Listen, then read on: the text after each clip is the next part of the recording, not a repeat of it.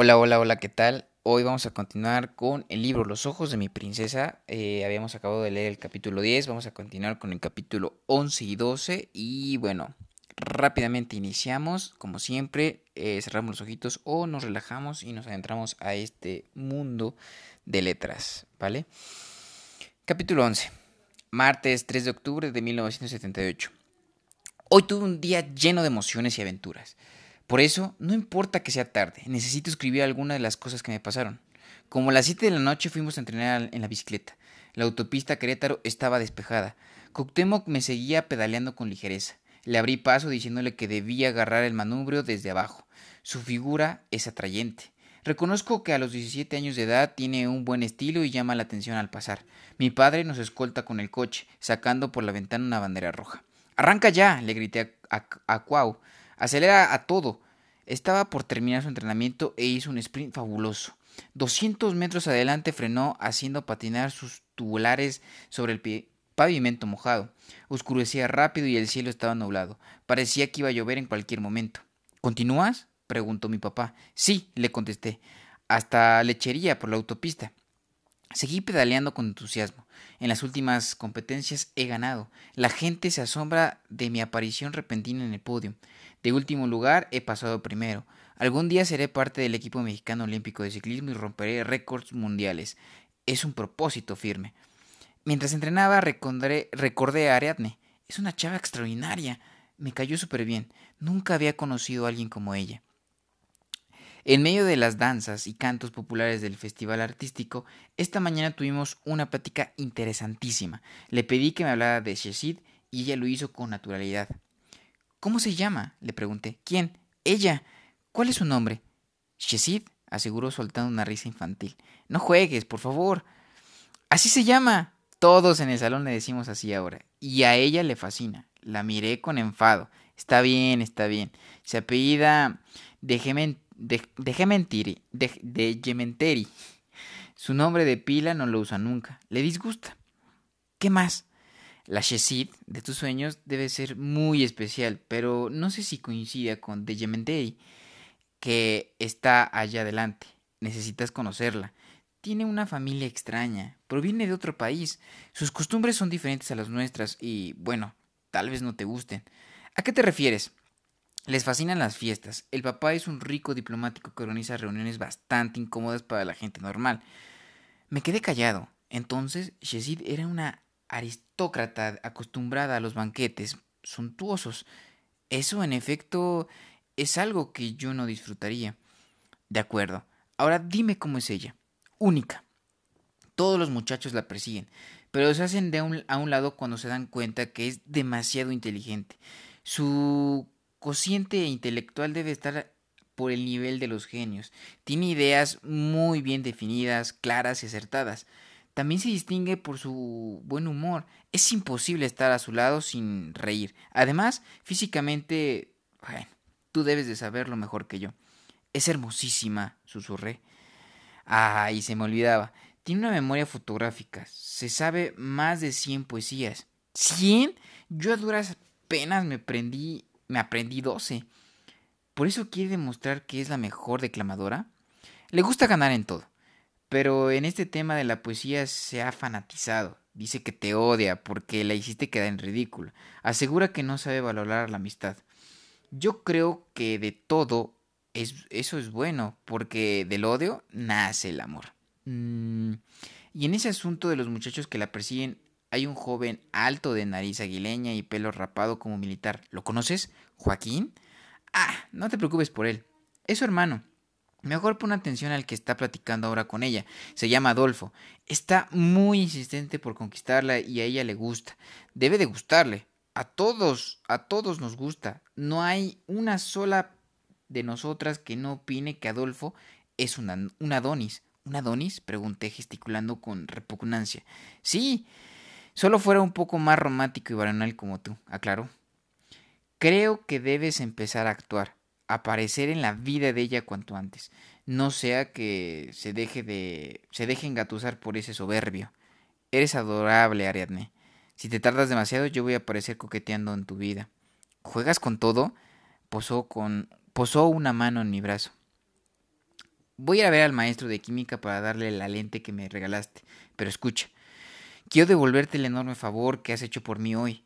Estoy siempre cerca de, de Yamenteri y podré informarte de sus pensamientos, de sus emociones, con la condición de que te acerques a ella ya, esta semana. Háblale, dile lo que sientes. No tienes por qué seguir esperando más. Por mi mente cruzó la idea de que esa chica pecosa de ojos enormes y cara de muñeca también valía mucho. Gracias, amiga. Y con respecto a lo de tu si decides algún día formarlo, no te olvides de llamarme. Eres una descarada, lo aprendí de ti. Me inundó un cariño espontáneo y verdadero. Le tomé una mano y deposité un suave beso en su mejilla. Es extraordinario entrenar en bicicleta cuando se tiene recuerdos tan interesantes que repasar. Pedaleé cada vez con más rapidez. Al pasar por la lechería me sentí tan fresco que decidí desobedecer el plan y continuar. Empezaba a llover. Giré a la derecha para internarme en la angosta carretera al lago del Guadalupe. No recibí ninguna señal de papá y puse y supuse que estaba de acuerdo con mi decisión. La lluvia se hizo intensa, y el negro manto que me rodeaba se encerró aún más. Un perro comenzó a aullar. Es un perdón, es algo muy común en esos lugares, pero pero al primero le siguen otros. Aunque podía verla, aunque podía ver la carretera empapada, brillando, estaba demasiado oscuro alrededor. Uno de los perros salió a mi encuentro. Me fui contra él para asustarlo y se apartó. Entonces escuché que los ladridos aumentaban. No podía ver a los perros hasta que se encontraban a un metro de distancia. Eran muchos, todos tratando de alcanzarme las piernas. Perdí el ritmo y pedaleé con más fuerza, solo para salvarme. Empecé a zigzaguear. Papá tocaba el claxon. Apareció Aparecieron más perros, desmonté la bomba de aire y comencé a repartir golpes. El garrote zumbaba en el viento húmedo antes de que chocara con los huesos de los antes que chocara con los huesudos animales. Las luces largas del auto me permitieron ver una enorme bajada próxima. Coloqué la bomba de aire en, en su sitio y pedaleé con más fuerza para llegar a la pendiente. En cuanto la bicicleta fue ganando velocidad, los perros se quedaron atrás. Sonreí. Perfecto. Hice un cambio con la palanca a un piñón más pequeño y monté la doble, la doble multiplicación, pero lo hice con tal brusquedad que la cadena saltó del engrane central y cayó hacia afuera. Por un momento me desequilibré y estuve a punto de, y estuve a punto de caerme. Por la imperfección del pavimento, la cadena bailotaba, bailoteaba de arriba abajo, provocando el giro de trabar la rueda trasera. Tuve miedo. La bajada, llena de curvas, se hizo más profunda y la lluvia también en aumento. Empezó a golpearme la cara, obligándome a cerrar los ojos e impidiéndome ver el escurridizo camino cuesta abajo. En una de las vueltas más inesperadas, la luz del auto dejó de alumbrarme por completo y me enfrené en una oscuridad implacable. Apreté los frenos temiendo salirme del camino. Las gomas no pudieron sujetar la rueda mojada y el cable del freno trasero reventó. Estuve a punto de caer otra vez. Distinguí un bulto grande, como el de una bolsa de basura a mitad de la carretera. Me orillé para esquivarlo. Por fin, la luz del coche apareció detrás de mí. Pasé junto al obstáculo y volví la cabeza hacia atrás para averiguar qué cosa era. Las llantas del carro patinaron al esquivarlo y el resplendor y el resplandor me dibujó con precisión un rostro, el rostro de un hombre atropellado, en el charco de su propia sangre. Nos detuvimos en el primer poblado para pedir ayuda. Desarmamos las ruedas de la bicicleta y subí al auto. Regresamos al sitio del accidente. Casi de inmediato llegaron varias patrullas y ambulancias. Por fortuna, el hombre aún estaba con vida y confesó haberme haberse caído de un autobús. Los policías nos dejaron, de nos dejaron ir. Camino a casa me encorvé en el asiento, abrazando mis piernas dobladas sobre el pecho. Estaba empapado y temblaba más de miedo que el de frío. Papá me regañó.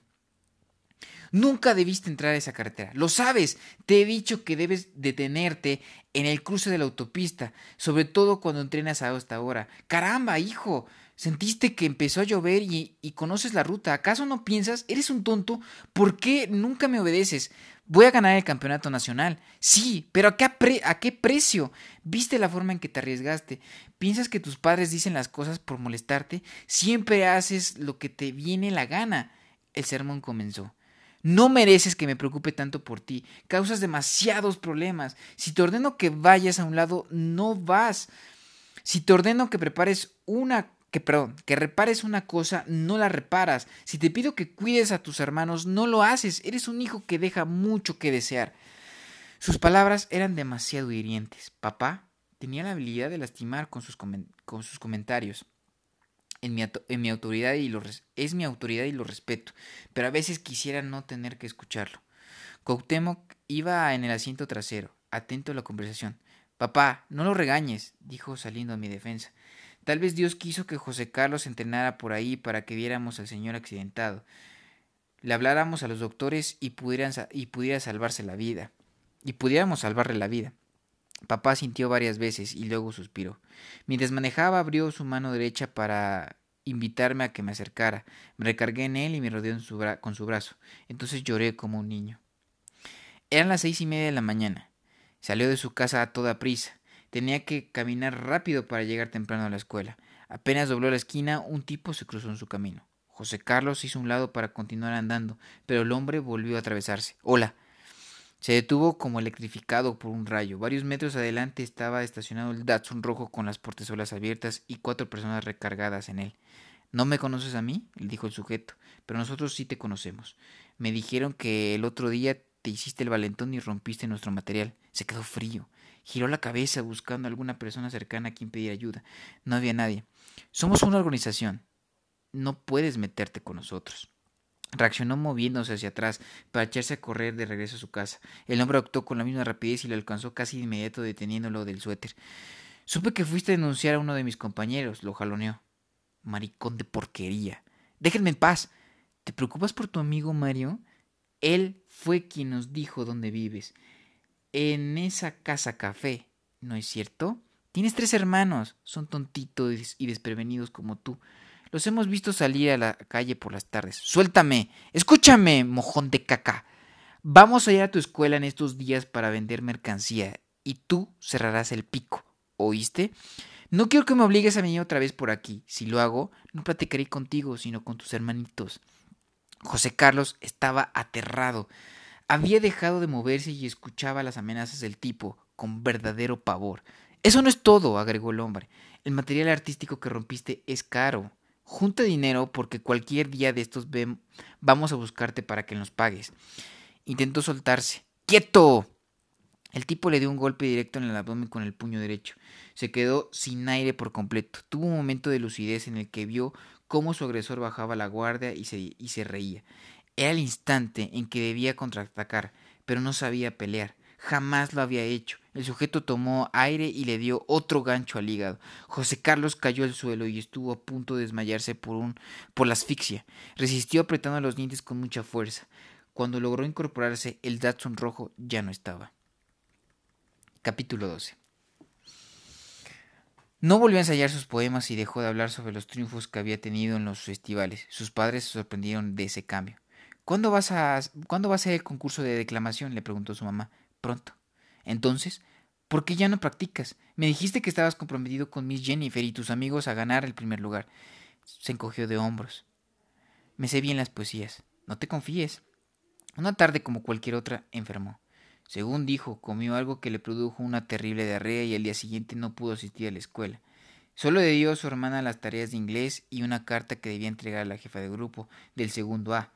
Por desgracia, Pilar no pudo cumplir con el encargo y regresó a casa con la tarea de inglés y la carta de su hermano. Ah, toma, le dijo sacando el sobre de su bolsa y entregándosela a la hora de la comida. Me fue imposible encontrar a la chava que a que se la, que se la mandaste. ¿A la chava? gritaron los hermanos pequeños y papá intentó arrebatar la carta, pero José Carlos se apoderó de ella, la hizo pedazos y la arrojó a la basura. Nadie lo entendió, pero la algarabia de la familia menguó con esa actitud. El hermano mayor ocultaba algo. Al terminar de comer, cuando todos se, se hubieron ido de la cocina, los pequeños reconstruyeron la hoja sobre el fregadero. Se trataba de un pequeño recado sin firmar, que decía Espero poder demostrarte con mi, con mi ausencia que valoro mucho nuestra amistad. Gana y demuéstrale a todos, como me lo demostraron a mí, que no hay nadie que merezca más, que merezca más representar a la escuela en declamación. Pilar hizo una gran alar alaraca y los pequeños gritaron a coro mientras blandían como bandera el recaudo reconstruido. José Carlos está enamorado, está enamorado, está enamorado. Su madre apareció de inmediato, los obligó a romper el papel y tirarlo de nuevo a la basura. Al día siguiente fue a la escuela, decidió hablar con Shesid. Le incomodaba que todo el mundo se burlara de él por ser el pretendiente mal correspondido. Eso tenía que acabar ya. En la hora de deportes trepó al poste para amarrar la red del voleibol. Rafael le ayudaba desde abajo. Sabino, el pandillero, bromista. Entró corriendo al círculo de alumnos y con tremenda y, y premura se colocó detrás de Rafael apresó con las manos de su, short y calzoncillos para bajarlos de un tirón, dejándolo desnudo de la cintura hacia abajo. La pandilla salió corriendo y se, y se perdió en el patio. Rafael miró alrededor desconcertado, sin cubrirse. Al silencio le siguieron carcajadas y gritos de asombro de las chicas. Al fin reaccionó. Quiso taparse con ambas manos, poniendo una frente a la otra y otra detrás. Después se, encorvó para subirse los calzoncillos en un movimiento que, por el retardo provocó que hasta los más distraídos tuvieran tiempo de mirar su desnudez. Empezaron las prácticas de voleibol. Formaron círculos para volear la pelota. Rafael estaba avergonzado por el, por el incidente, así que cada vez que alcanzaba el balón lo disparaba al otro mundo trazando espirales en el trayecto. Solo se escuchaban los gritos y risas de los jóvenes que jugaban en el patio principal. Las chicas del taller de contaduría de segundo no tenían clases y aburridas de esperar a la profesora comenzaron a llegar a las canchas para ver a sus compañeros de tercero jugar. Shesid pertenecía a ese taller. José Carlos se puso nervioso, comenzó a buscarla con la vista. Cuando la encontró, quedó asombrado. ¿Qué hacía? ¿Por qué arrastraba por el patio un bote de basura para recolectar el contenido de los demás? ¿La habrían castigado? Eso era increíble. Sacar los derechos, los desechos de los salones y pasillos era la sanción más terrible para los indisciplinados. Rafael alcanzó el balón y volvió a volarlo de nuevo. José Carlos se comidió, se comidió a ir por él. Lo alcanzó y se quedó parado mirando a Shesid. La joven había subido las escaleras del edificio. Quizá pasaría por el salón vacío de tercero A a recoger la basura.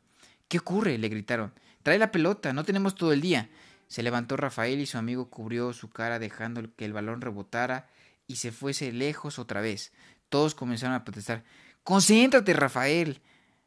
Lo mostrado ya está visto, así que olvídate del asunto y juega. Sí, vive el presente. Nos dimos cuenta que eres un hombrecito. Actúa como tal. José Carlos aprovechó que el grupo estaba dando terapia psicológica a Rafael y gritó Ahora vengo, profesor. Tengo una urgencia. Al subir las escaleras temblaba. Entró el aula vacía pero no, no estaba ahí. Shesit se sobresaltó al verlo. Sostenía con las manos el pequeño bote de basura del salón para depositar su contenido en el, en el grande que ella traía. Después de la sorpresa reaccionó con gracia y sencillez. Hola, José Carlos. ¿Me ayudas con esto? ¿Que pesa mucho? Se aproximó a toda prisa para levantar el bote y vaciarlo. Luego se volvió hacia ella.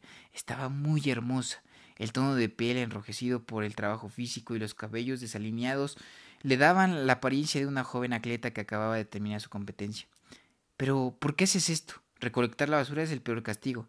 No hice nada malo, se apresuró a aclarar. ¿No? Bueno, no creo que lo sea. Pensó un momento y luego habló. Salté la reja para ir a conseguir unas, las piezas del microscopio descompuesto. Después entré a los jardines y destruí un rosal.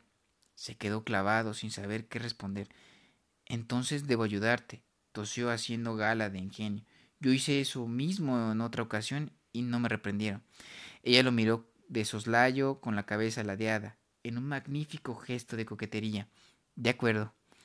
Funciona, frunció las cejas. Había aceptado que él la compañera, la compañera, no lo podía creer.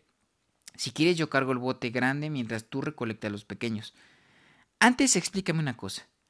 ¿Por qué no viniste al concurso de declamación? Ganaste, ¿verdad? Ya me contaron. Claro. Y así hubiera sido aunque tú participaras. Sí, lo supongo. Eres muy buena. Merecías ganar. Por eso no quise distraerte. Presumido. ¿Crees que me distraigo cuando tú estás? No, bueno, es que el profesor de voleibol preguntó por José Carlos a grandes voces. El joven salió corriendo y se detuvo en el barandal. Ya voy, maestro. Date prisa. Yesid tuvo su bote de basura perdón, Shesit tomó su bote de basura y sin decir nada, sin mirar siquiera al muchacho, salió del lugar como si él no estuviese ahí. La observó alejarse sintiéndose despreciado y, y consternado. Se sentó en una silla y agachó la cara. La clase de deportes terminaría en cualquier momento. Si no bajaba a tiempo, le pondrían un punto negativo. No le importó. Estaba demasiado abatido. Sacó su cuaderno y trató de escribir. Al cabo de un rato sus compañeros comenzaron a llegar, agitados por el ejercicio. Marcela fue una de las primeras. ¿Qué haces, amigo? ¿Por qué ya no bajaste? El profesor se molestó. Lo supongo. Entonces le platicó todo lo que había pasado. Marcela miró el cuaderno y se lo quitó con suavidad. ¿Puedo? Leyó los estribillos de. de Gutiérrez de Cetina. Ojos claros, serenos. Si de un dulce mirar sois alabados, ¿por qué si, mi, ¿por qué si me miráis, miráis airados? ¿Qué es lo que te pasa, amigo? Dijo después. Ya despierta. Si tanto quieres a esa chava, habla con ella de una vez. La vi allá abajo. Voy a llamarla. Salió del aula. José Carlos guardó su cuaderno y fue tras ello. Fue tras ella. ¿Qué vas a hacer? Juntarlos para que platiquen. Mira, ahí viene. Desde el segundo piso observaron a Shesit caminando por el patio. ¡Ey, niña bonita! Voltea. La niña bonita ignoró el vulgar llamado. Hola, de Yementeri. Te estoy hablando. ¿Acaso estás sorda? Eso era demasiado. Dejó caer el bote y miró hacia arriba. José Carlos deseó desaparecer. Shesit examinó a la pareja que la molestaba. Hola, dijo con desprecio. ¿Se les ofrece algo? Sí, prosiguió Marcela. ¿Podría subir un minuto? Quiero enseñarte todo lo que José Carlos ha escrito para ti. Creo que no te das cuenta de quién es él ni cuánto vale. Estoy harta de ver cómo lo desprecias. No mereces a una persona como él. Por lo menos debería darte, deberías darte el tiempo de escucharlo. Otro día será, dijo la aludida, recogiendo el bote para seguir su camino. Marcela furiosa continuó sus comentarios casi a gritos. Es una lástima que algunas mujeres bonitas solo sean bonitas, subió aún más la voz, pero a cambio de eso tengan cerebro de mosca. Cállate, por favor, exigió él. O mosca en el cerebro, terminó Marcela riendo. Ya basta. José Carlos se echó a caminar echando chispas. Una fuerza que no era suya lo llevó no era suya lo llevó de allí. Sin razonarlo, sin pensar en ello, dos veces bajó las escaleras en busca de Yesid. Y hasta aquí termina el capítulo 12. Y ya mañana continuaremos con el capítulo 13. Cada vez se pone muy interesante cada capítulo. Y bueno, vuelvo a disculparme como siempre si, si a veces no les gusta o, si me trabo, pero de verdad lo hago con la mejor intención y en verdad escríbanme, les voy a dejar mi correo o más bien las redes sociales más adelante para que me puedan escribir y decir cómo puedo mejorar o qué les parece o qué otro libro podemos leer. Por ahora, mañana continuaremos con el capítulo 13. Muchas, muchas gracias.